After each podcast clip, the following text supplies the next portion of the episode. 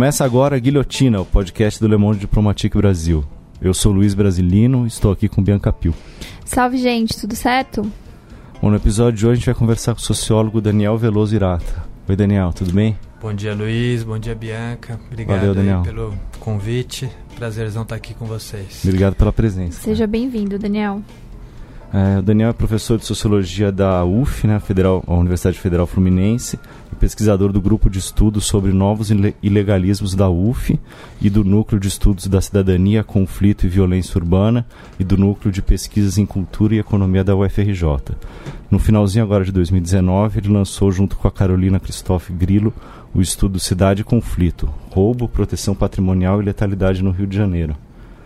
É isso, né, Daniel? É isso. Então tá, peraí que ainda falta um trechinho. é, avisar que na edição desse mês do Diploder de fevereiro tem um artigo do Daniel e da Carolina apresentando aí os principais dados dessa pesquisa, em especial os dados referentes às operações policiais no estado do Rio de Janeiro, né?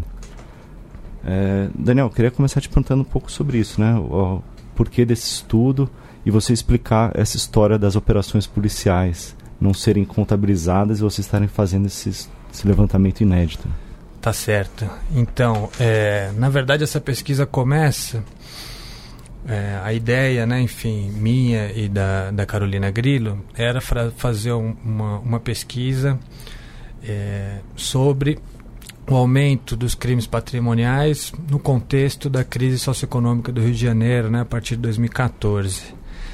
E tinha uma hipótese, digamos, é, secundária dessa pesquisa, que era que, ao mesmo tempo em que a crise estava é, produzindo um aumento dos crimes patrimoniais, né, roubos, furtos, enfim, roubo de carga, que foi uma coisa muito importante no Rio também nesse período, vem sendo né, uma coisa bem importante no Rio nesse período. Nesse mesmo período, a gente encontrava concomitantemente eh, um direcionamento do uso da força para a proteção patrimonial. E aí a gente se deu conta, eh, no decorrer desse, da, da formação, né, da, da pesquisa, que não tinha dados sobre é, é, é, o direcionamento do uso da força. Como é que a gente podia demonstrar que uh, o Estado estava atuando mais fortemente para é, é, esse tipo de crime, né? Então, bom, é, nós demos dois passos para trás para poder avançar um tanto quanto é, depois e resolvemos então fazer uh, uma pesquisa é, sobre operações policiais. Então, na verdade, no final saíram dois relatórios, né? Enfim, essa é uma pesquisa financiada pela Fundação Eric Ball e eles foram muito parceiros porque eles deixaram a gente publicar esses dois relatórios, um específico sobre operações policiais, onde daria, dá, né, para a gente ter uma ideia de por onde está sendo encaminhado esse uso da força, e é, a outra mais completa, é, associando isso com a questão da crise dos crimes é, patrimoniais. Esse foi assim o início, digamos, da, da, da pesquisa, né? O, o que talvez fosse importante dizer né, é que é, é, é assustador que numa cidade como o Rio de Janeiro, uma cidade conflagrada, né, enfim, é, é, conflitos armados entre grupos criminais, grupos armados e também com, com polícia, com exército e etc., a gente não tenha nenhum tipo de é, é parâmetro né, de, de, de, de quantificação para avaliar esse tipo de, de, de, situação. Né? É isso que, que a gente perguntar, o lance da operação policial, né? Pois é, o que tinha quando a gente começou...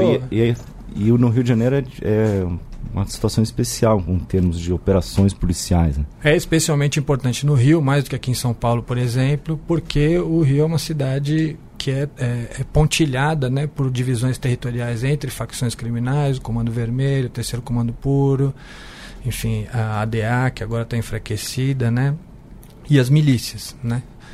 É, e no meio desse conflito entre os grupos armados, você tem também as operações policiais, que são esses momentos em que, uh, uh, uh, enfim, as forças da ordem, né, polícias, civis, militares e, e forças armadas etc elas vão entrar ali nesses nesses lugares né a gente não tinha até então é, é, muita coisa produzida sobre isso, apesar da centralidade que isso tem para a questão da letalidade, para a questão das mortes, para a violência policial, enfim, para uma série de questões que estão na, na ordem do dia lá no, no, no, Rio de Janeiro. Né? A gente tinha, na verdade, um, a partir de 2017, tem uma, uma, uma ONG né, que chama Redes da Maré, que é, fez é, um levantamento para Maré sobre operações policiais. Inclusive, assim, queria destacar que o trabalho que eles fazem é excepcional, de excelente qualidade, inspirou muita gente nisso. É, é não só, digamos, é, na produção de dados sobre operações que eles, que eles enfim, foram pioneiros, né? mas também por todo um, um digamos, um, um, um, ativismo feito a partir dos números que acabou desencadeando numa ação civil pública que, de alguma maneira, começou a estabelecer alguns parâmetros para essas incursões policiais ali dentro da, dentro da Maré. A Maré é um lugar especialmente complicado ali no contexto do Rio, né? Isso, isso eles começaram a fazer a partir de 2017.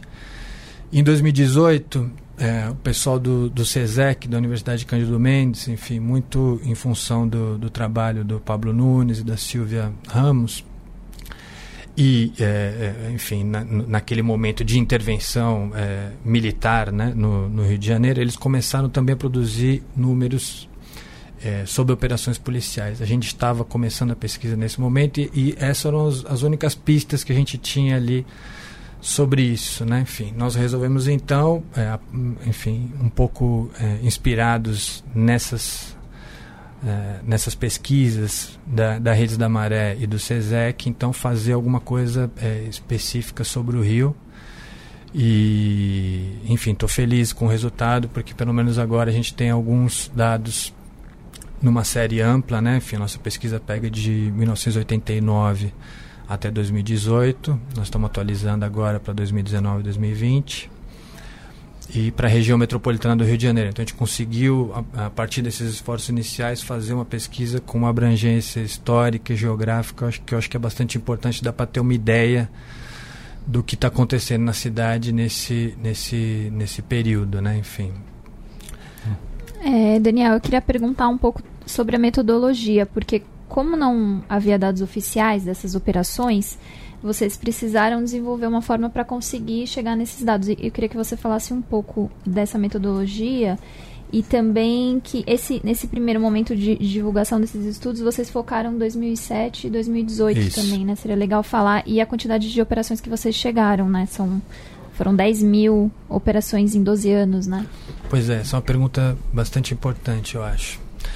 É, é o seguinte, né? enfim, é, é, tem uma pergunta que a precede, que é o seguinte: é, por que, que não haviam esses dados disponíveis? Né? Não havia esses dados disponíveis porque é, isso a gente desenvolve é, um pouquinho no relatório, né? enfim. É, as informações que nós temos para essa área de segurança pública no Rio, elas são basicamente construídas a partir dos chamados ROs, que aqui em São Paulo são os BOs, né? São os boletim de ocorrência aqui, lá no, lá no Rio chamam é, registro de ocorrência, né? enfim, que são documentos de notação feitos nas delegacias que vão registrar então ocorrências criminais. É, esses ROs, eles são parte deles enviados para o Instituto de Segurança Pública, que é uma instituição muito legal, que também vem do ativismo é, de pesquisadores lá no Rio de Janeiro. Ele é autônomo em relação à secretaria, ele tem um funcionamento super transparente, com dados de excelente qualidade, mas a fonte de dados deles é única e exclusivamente esses ROs. Portanto, é, é, o, o que eles estão registrando ali são ocorrências criminais. Então, bom, é, é, é, o que, que, isso significa? Significa que eles conseguem, digamos, quantificar quais os tipos de crime estão aumentando ou diminuindo, por exemplo, em quais regiões, enfim, isso é um trabalho importante. Ainda que eh, me parece que está um pouco, eh, fica um pouco eh, preso, digamos, a uma, a, uma, a uma dinâmica única de avaliação, de desempenho ligado ao sistema de metas lá, que foi instalado na secretaria. E me parece que isso é, isso é importante, mas é parcial, né? enfim como a gente estava querendo entender não exatamente é, o crime, mas a ação estatal, né, enfim, que pode decorrer em crimes, né, posteriormente ou em ato, né, enfim, é, isso, isso não existia. Então tinha um branco em relação a isso. E, portanto, a gente não poderia usar também os dados oficiais. Então, assim, muito é, inspirados em uma coisa que eu acho que está se difundindo no mundo inteiro, né? Enfim, que é, é, esse ativismo dos dados, né? Enfim, tem é, gente que chama isso de data activism, tem gente que chama isso de stack activism, enfim. É, são dados produzidos pela sociedade civil para pautar questões, né? Enfim, que ou estão ausentes ou reformular indicadores, ou pensar o efeito dos números sobre a vida das pessoas, etc, etc, etc. É, muito inspirado nisso, a gente resolveu então é, é, fazer uh, essa, essa, essa pesquisa é, a partir de outras fontes que não são as fontes oficiais. As fontes oficiais não eram suficientes. Então a gente trabalhou, por um lado, com dados de, de, de jornais, jo, é, notícias que a gente chama notícias policiais, né? Lá no Rio tem três jornais é, de notícias policiais, o, o, Extra, o Meia Hora e o Dia, que noticiam muito mais né, é, é, esse tipo de, de caso do que o Globo, enfim. A gente fez uma preliminar, eles noticiavam mais ou menos 40% a mais do que o Globo das operações policiais, né?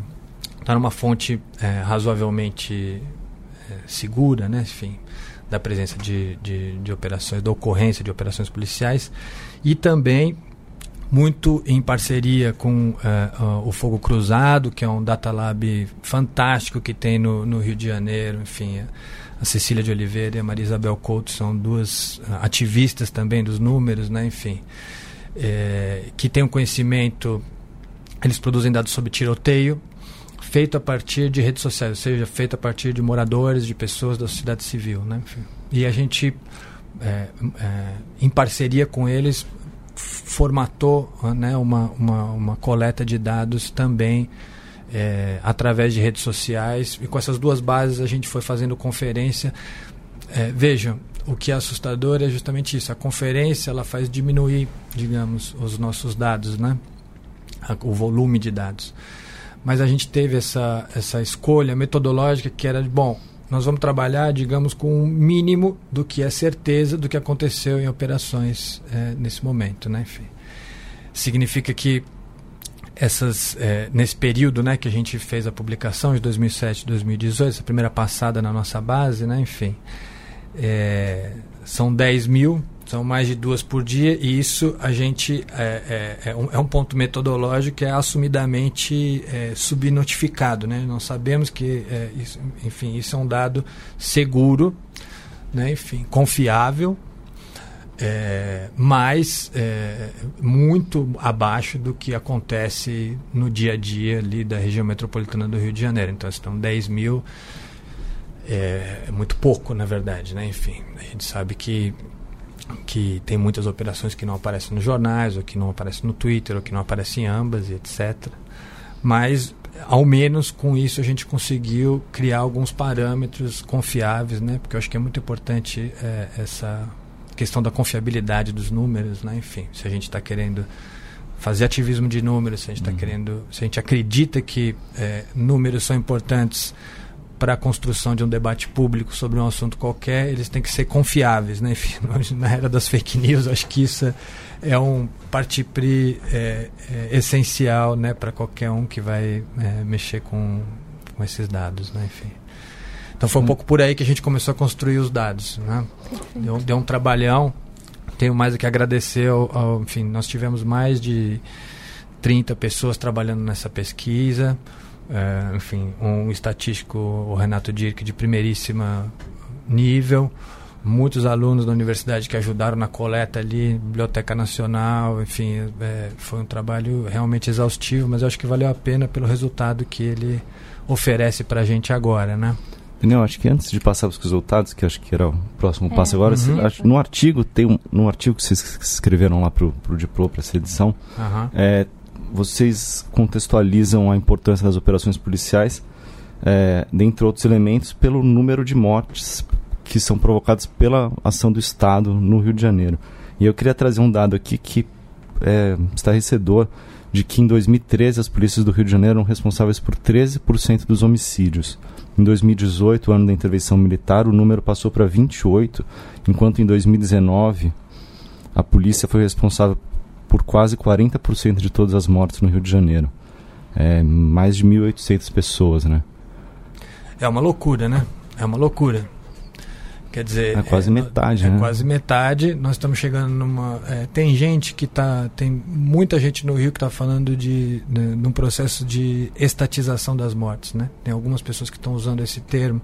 Quer dizer, ou seja, as, a, a, as mortes no Rio de Janeiro elas estão cada vez mais associadas à ação do Estado, né? Enfim, e eu acho que isso é fundamental para a gente é, pensar sobre e, inclusive, é, é, acho que isso é um argumento importante para que a gente fique atento não só para, como eu estava dizendo, para as ocorrências criminais, mas também para a ação do Estado, na medida que o Estado começa a ser protagonista da, das mortes que estão acontecendo nessa cidade, né? Enfim, é, uh, o, o, pessoal do CESEC, que vem trabalhando bem esses números de letalidade policial, eles estão mostrando que tem, tem bairros do Rio de Janeiro, sobretudo os bairros mais é, ricos, onde essa porcentagem é ainda maior ou seja, aonde uh, o Estado tem uh, um, um, peso maior ainda no total de mortes do, do, do, lugar. Então, assim, quer dizer, vejam, esses, esses anos que você elencou agora, eles não são, não é casual, né? Assim, tá,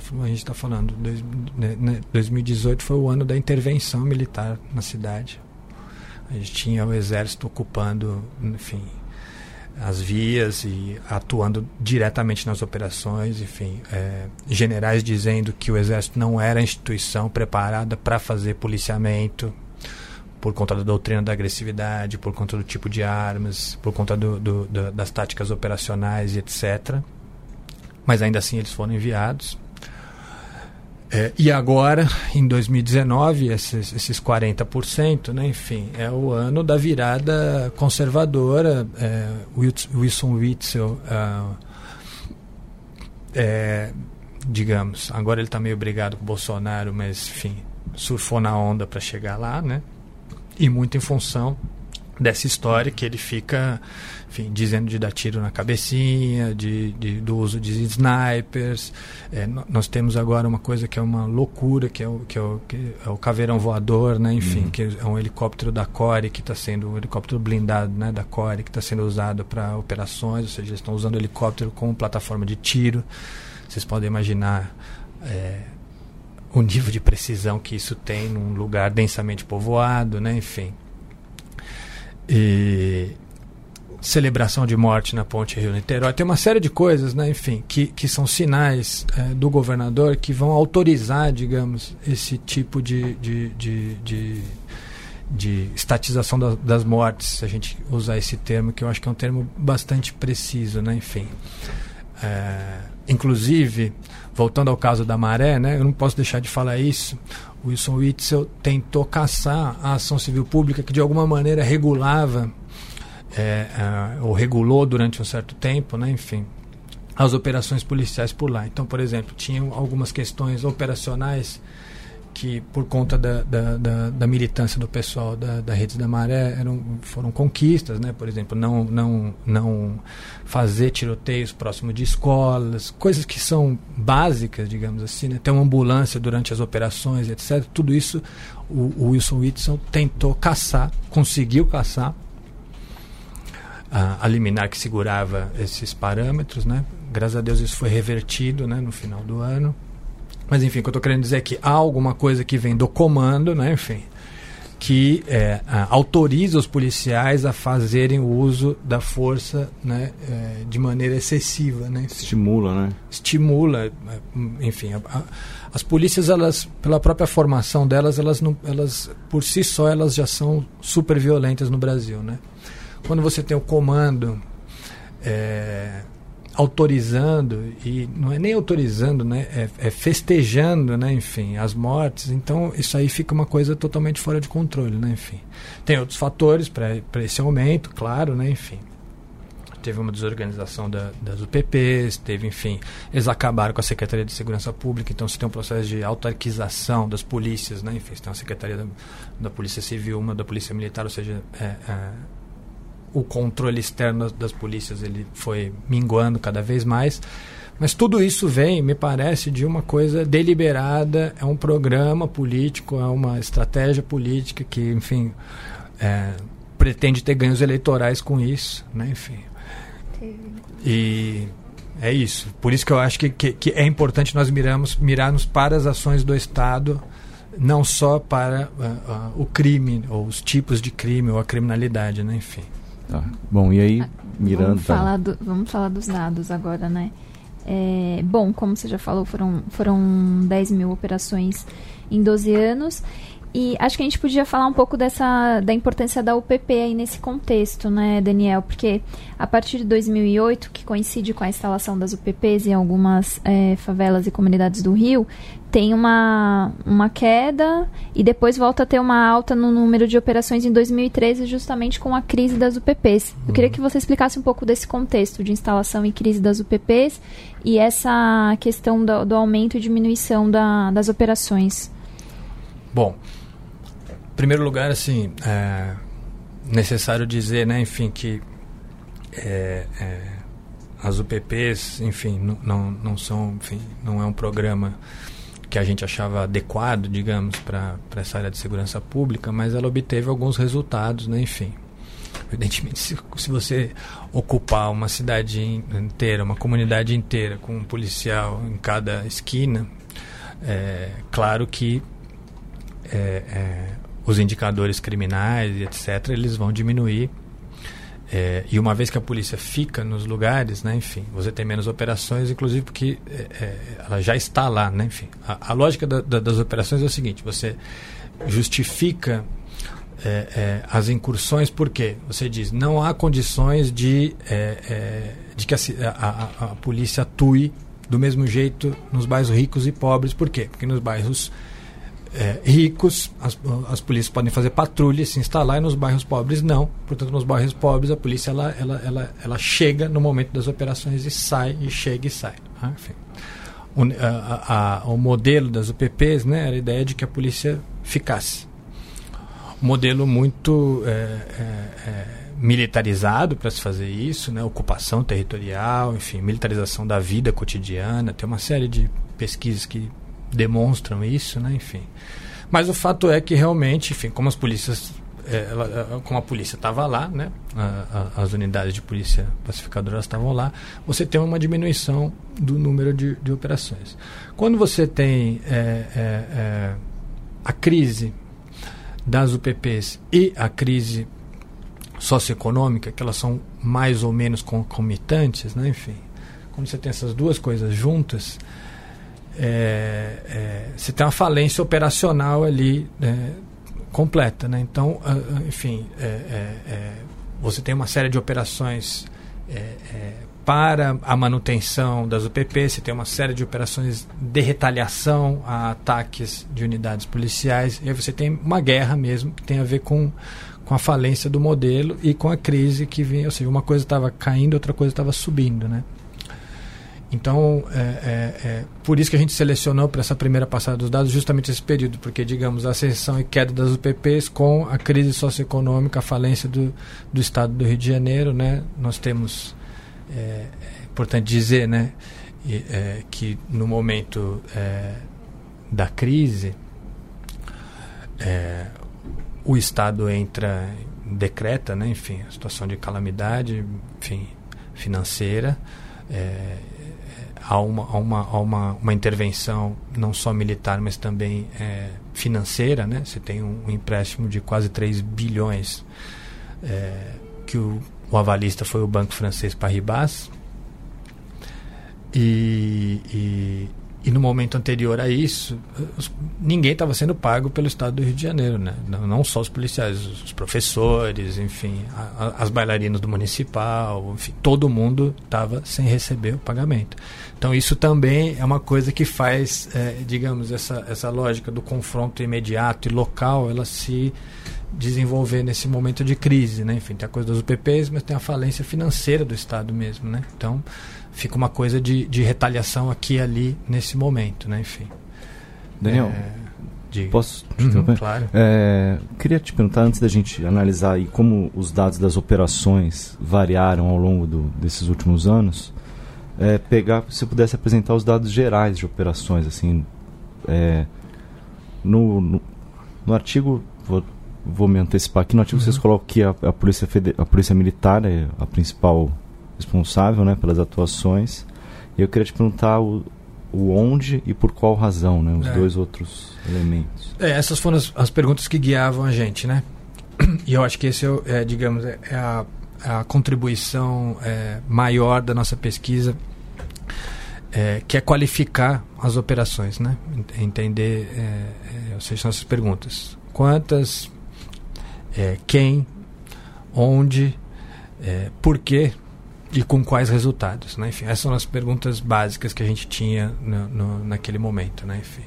E foi isso que a gente procurou desenvolver, porque não tinha nenhuma dessas perguntas era respondida. A gente sabia, por exemplo, que tinham números da letalidade policial, isso a gente tinha, mas a gente não sabia em que circunstâncias operacionais aquilo estava acontecendo. Né? Então, é, digamos, é, são isso, são mais ou menos 10 mil operações nesse período, né? É, como você disse, a predominância é, é da polícia militar, o que não é uma surpresa, porque a polícia militar ela é responsável pelo policiamento ostensivo, né? Então é, seria surpreendente se fosse o contrário, né? Enfim, é a polícia militar que, que atuaria nas operações mesmo. Mas a gente conseguiu dados mais específicos e que eu eh, tenho vontade, enfim, nós vamos desenvolver no, no, nos próximos anos, mas no relatório já tem uma parte que é identificar exatamente eh, quais batalhões em quais eh, unidades da polícia que estão mais presentes nas operações. Então, por exemplo, o BOP é, é, é, enfim, uma unidade especial, né? enfim, um batalhão especial da Polícia Militar que é muito presente nas operações. O, o, o choque também. Do lado da Polícia Civil, uh, a, a CORE. Né? E é, nós temos também, enfim, alguns, é, acho que isso que é importante também, alguns batalhões é, que são bastante é, significativos e que estão lá presentes é, de forma bastante importante. Né? Então, é, eu não sei se vocês lembram, enfim, que para quem é do Rio isso é, é mais claro, né? enfim, mas é, é, um, alguns dias antes da morte da, da Marielle, ela estava falando do 41º Batalhão, que é, é, enfim, conhecido no Rio que esse é um batalhão, um batalhão da morte, né? enfim, um batalhão complicado, letal, etc. Esse é um dos batalhões, por exemplo, que aparece no topo das operações é, na nossa pesquisa, dentre outros. Então, daria para fazer, é, é, a partir desse, desses dados menores, digamos, uma, uma, uma, análise mais detida pelos lugares e os batalhões e quais batalhões estão atuando, como, né, entender como os batalhões estão indo e o que, que eles fazem em cada uma dessas, dessas operações, né. O terceiro ponto, que eu acho que para mim é o, é o, mais importante, é, é, o porquê, né? Ou seja, uhum. qual a razão dessas operações. E aí tem alguns dados que são fundamentais, né? O primeiro, antes de, de enfim, em primeiro lugar, é importante dizer que em, em 31,4% das operações que a gente notificou, a gente não tinha nenhuma informação acerca da sua motivação. E isso, é, é, é, de um lado, é importante como dado, né? essa ausência de dado é importante como dado, porque, é, de um lado, mostra que não tem transparência nenhuma né? na, na, na, nessas operações e que não parece é, haver, digamos, intenção de se justificar as incursões nesses lugares. Mas ainda assim, se a gente pega as, as, as motivações de operações válidas, né, excluindo essas é, é, é, sem informação, nós temos 45,1% delas motivada pela repressão ao tráfico de armas e drogas, e aqui, enfim, é uma coisa, digamos, por um lado, imaginada, enfim, a política de guerra às drogas é uma política, né, enfim, notoriamente conhecida como motor da violência de Estado, né? enfim. Mas, é, é, além disso, a gente considera de que muitas vezes, quando eles é, não querem dizer qual foi o motivo real ou é, é, justificam de qualquer maneira, eles vão dizer que é repressão ao tráfico de drogas e armas. Então, a gente sempre é, lendo com mais cuidado as notícias, por exemplo, ou os comentários, né? A gente percebe que às vezes eles falam que é repressão, tráfico de drogas, mas não é. É uma outra coisa. Mas eles, eles, eles enunciam dessa maneira. 45,1%. Então nós temos apenas apenas 19,4% das operações é, motivadas por mandado de, de, de, de prisão ou busca e apreensão é, e 12,7% por retaliação à morte ou ataque a policiais, que são, assim, esse é um nome elegante para a, a, vingança policial, digamos Vingança assim. institucional, né? Exatamente. Eu achei excelente esse termo, porque é meio bizarro existir um dado, tipo, para a polícia retaliar, ou seja, vingança institucional. E eles dizem, né? Não, é, porque teve um policial que morreu, ou porque é. teve um ataque a uma unidade da UPP, ou porque teve uma viatura que foi alvejada.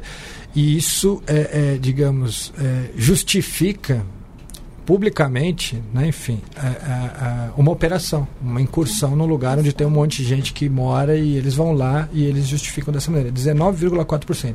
Quando a gente pega isso desagregado, isso eu estou falando no total do período, né? Quando a uhum. gente pega, por exemplo, o, o, período de crise das UPPs e crise socioeconômica, esse, essa motivação de vingança institucional, ele é muito maior. E, e, e, as operações de mandado de busca e apreensão elas são muito menores. Então, assim, é, é, são essas coisas que, que a gente consegue ir é, identificando, né? Enfim, é, é, outra coisa importante ainda em relação às motivações é que, confirmando a nossa hipótese original lá que eu falei do início do estudo, durante o período da, da, da crise, né? Enfim, do período da, da crise para cá, é, houve um salto das operações é, é, motivadas para a proteção patrimonial bastante grande, alguma coisa que estava em torno de 5,2% e passa a 23,7% nesse período entre 17 e 18, que é o, é o auge da crise. Né? Ou seja, claramente houve um direcionamento do uso da força para a proteção patrimonial nesse momento. Né? Enfim. É, eu queria falar um pouco mais disso. Né? Uhum. é, na verdade, é a hipótese meio inicial de vocês, né? Fazer uma procurar fazer uma análise cruzando a crise econômica com os índices de criminalidade. É, e aí eu me lembro que você e a Carolina mesmo escreveram para o Diplo em 2018, logo no início da, da intervenção, né, naquela, quando a gente foi fazer a pauta sobre a intervenção militar no Rio, é, já apontando que provavelmente o principal motivo da, da intervenção era combater o roubo de cargas, né? Exatamente. Que é exata, exatamente essas operações de repressão a crimes contra o patrimônio que, como você disse, aí cresceram 200% entre 2017, é, quer dizer, de 2017, a partir de 2017, é, né? É. Era isso mesmo, enfim, é, inclusive é, é, é, isso mesmo, Luiz. Eu fico feliz de estar aqui agora, hoje, nesse final, sendo que a gente lá no início, né, enfim, a gente é, já tinha essa, essa conversa e, e teve esse artigo, enfim é, que era a gente formulava naquele momento em, em de hipótese, né? Agora a gente pode é, é, dizer que é possível demonstrar isso, é, porque a gente fez uma coisa, enfim, que não é muito, digamos, usual, que foi cruzar os dados socioeconômicos com dados criminais, né? Enfim, isso é, de fato, enfim, isso virou, isso tem sido, né, pelo menos na, na, na, nas ciências humanas, né, enfim, uma espécie de tabu de você cruzar dados socioeconômicos com dados criminais, porque no momento formativo da, da, da, dessa, desse debate, né, enfim, os, os, pesquisadores tinham muito medo de, de, de, digamos, criminalizar a pobreza. Então, repete-se reiteradamente que é, nem todos os pobres são criminosos e que a, a pobreza, enfim, a privação relativa, absoluta, ela não é, digamos, uma causa da, da criminalidade. e com relação a isso, eu estou totalmente de acordo. isso é importante de ser dito.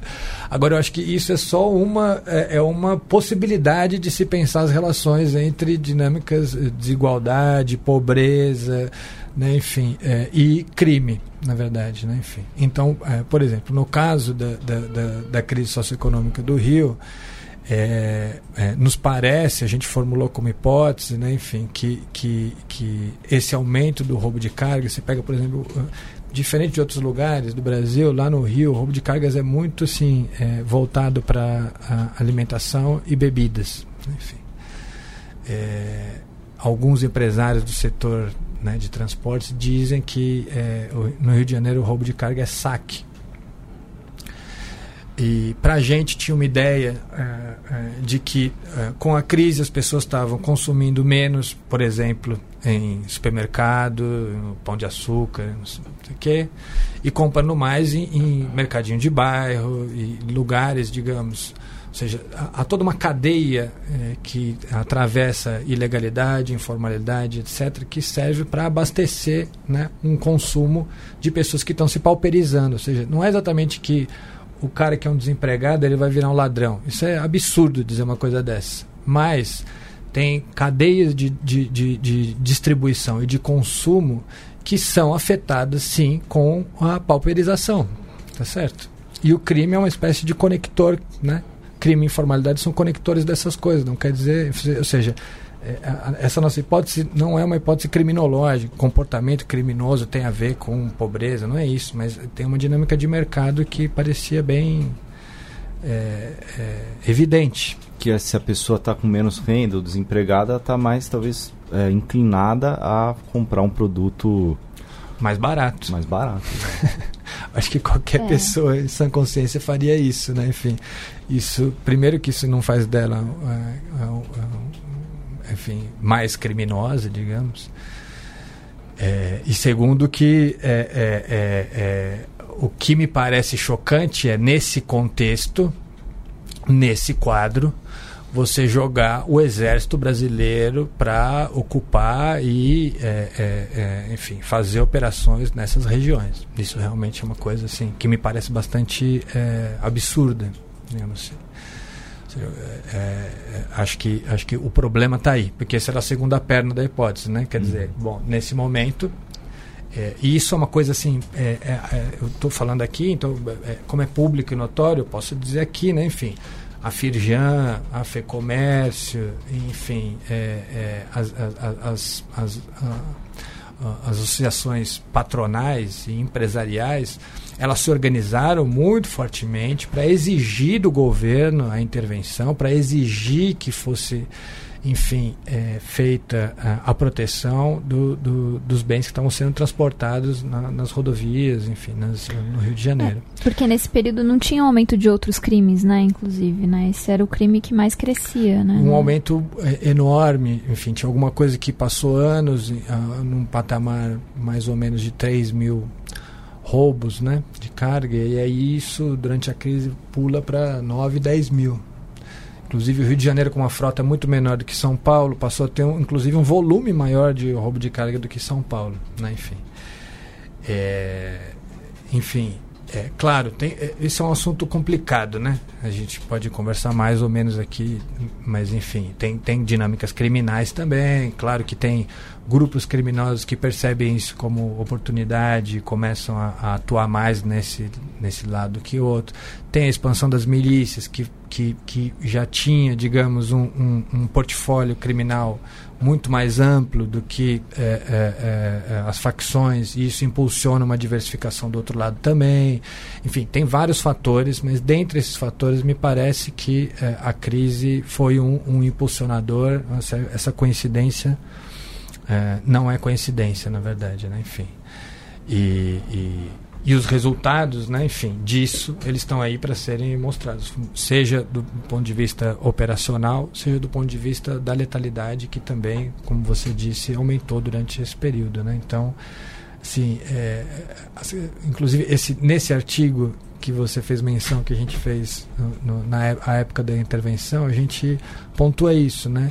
É, é, o serviço público de proteção que segurança pública no meu ver, tem a ver com isso, né? Enfim. O serviço público de proteção está direcionado para quem e para o quê? Esse, esse é o ponto, eu acho, de, de, de, todo esse debate, eu acho. Ou seja, é, quem está sendo protegido ou o que está sendo protegido e por quê. Né? Eu acho que isso tem que ser, é, como qualquer outro serviço público, tem que ser matéria de deliberação.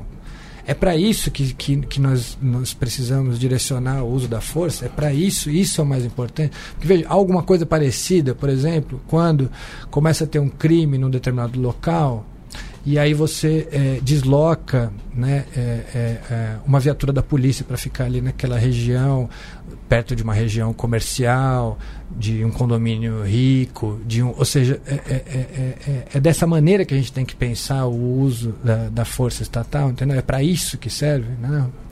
São algumas questões que eu acho que um pouco a gente está tentando colocar no debate, um debate sério, né? Enfim é, é, sobre, sobre segurança e sobre, é, enfim, uso da força e violência de Estado, né? enfim, que é uma coisa que elas não se confundem, mas quando elas se confundem, parece alguma coisa menos associada a um serviço público e mais associada a, é, enfim, dominação, etc. Né? Enfim.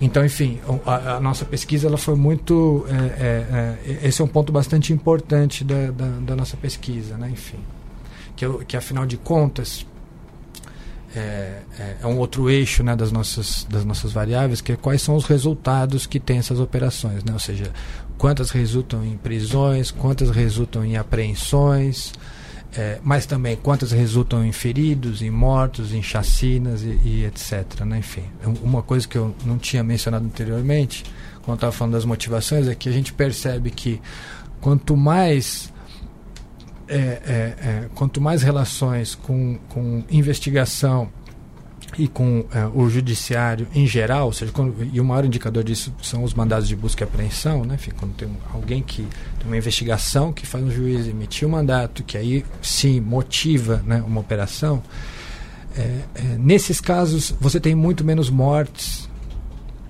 e muito mais apreensões e prisões né, pontuais do que, por exemplo, eh, nos casos de retaliação à morte ou à unidade policial, onde claramente você não tem nenhuma, nenhuma relação com investigação ou com o judiciário, é pura vingança e ali você vai ter um, uma letalidade muito maior, muito mais mortos, muito mais feridos e também muito mais é, é, chacinas, né? enfim. Seja, essas são, são coisas desse tipo que eu acho que dá para a gente pensar e elaborar para entregar isso como uma questão a ser respondida pelas pessoas que são responsáveis por esse troço, né? É, então, Daniel, como você está falando um pouco do, dos, desses resultados, né, que tem uma diferença muito grande quando tem essa é, tem mandado de busca e apreensão, que tem essa questão envolvendo o judiciário, que, que significa que tem uma investigação em curso, né? Então, é, mostra um pouco dessa falta de inteligência no sentido de investigar crimes, de, de planejamento, talvez até de orçamento. Queria que você comentasse um pouco, né? É, sobre essa discrepância, né? É, bom... E essa é uma questão, digamos, que é, é, é, é bastante importante.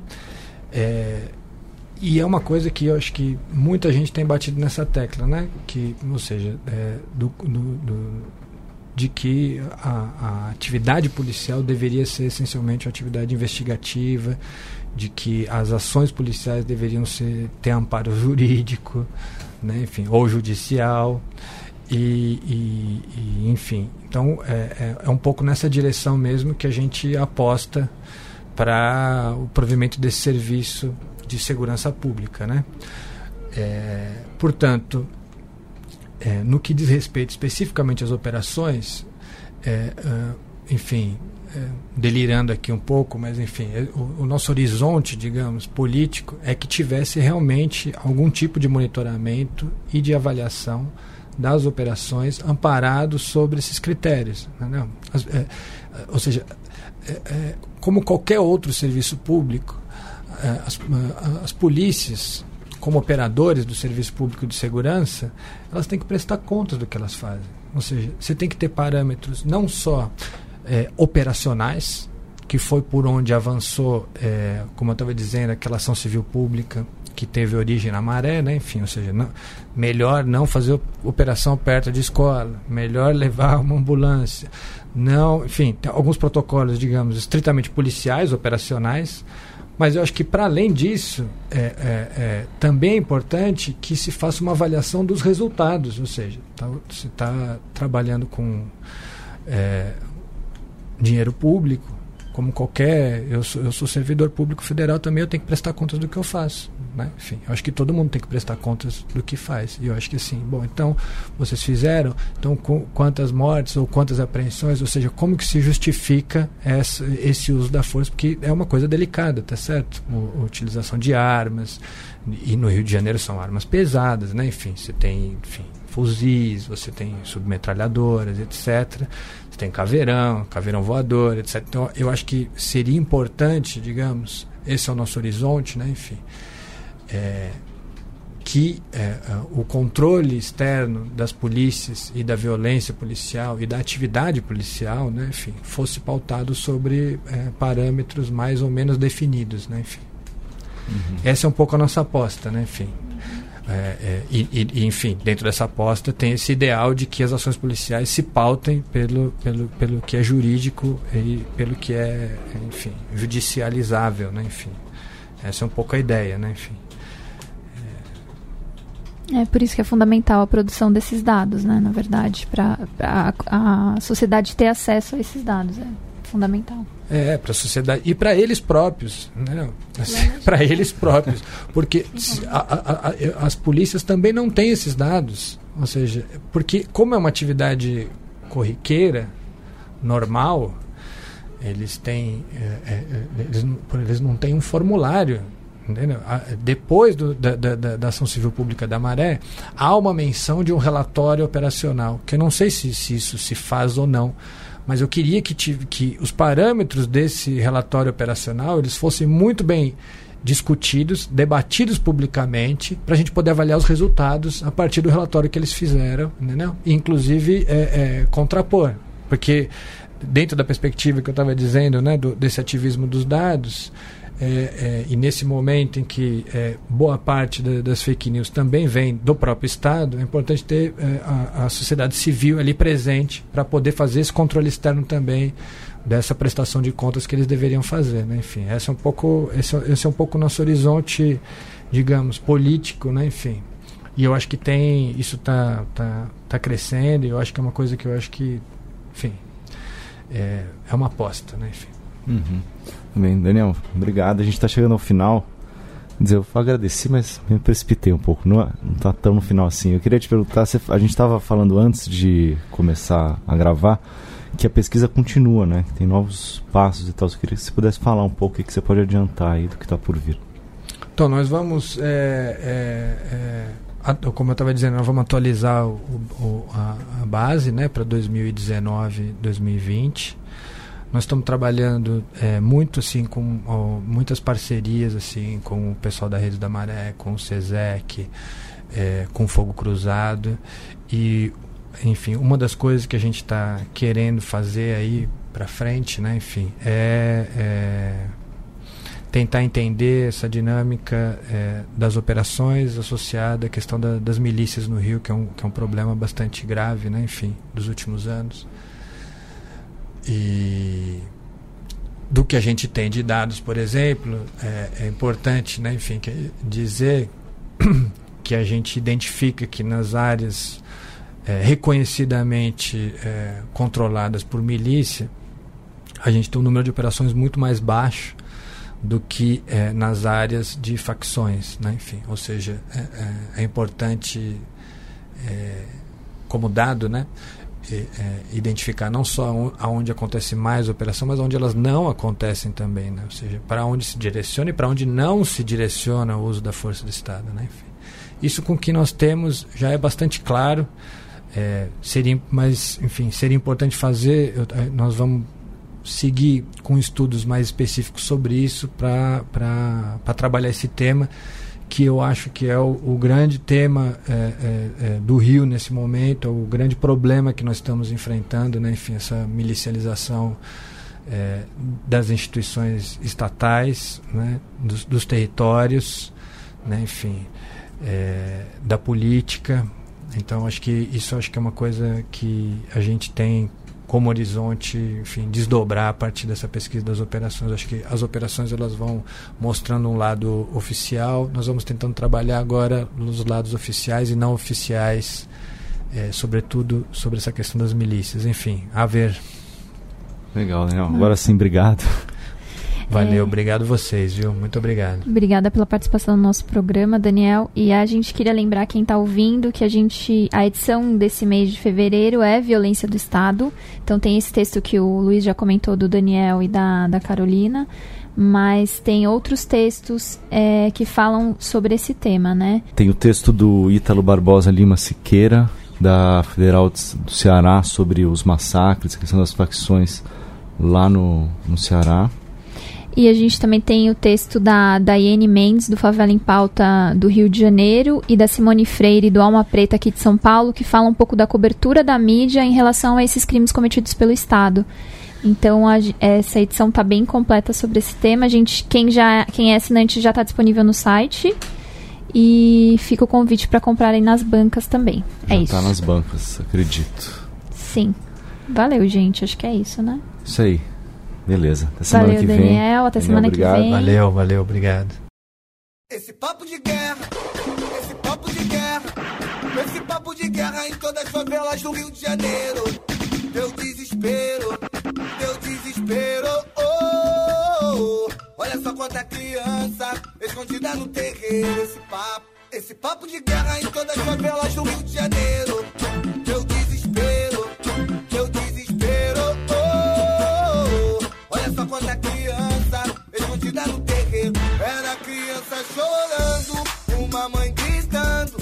Becos e vielas.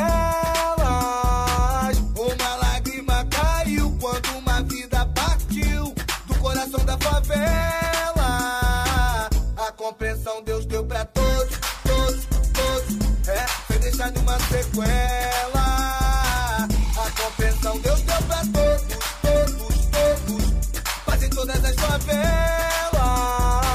Mas o recado já tá dado, melhor dar um fim nesse papo de guerra.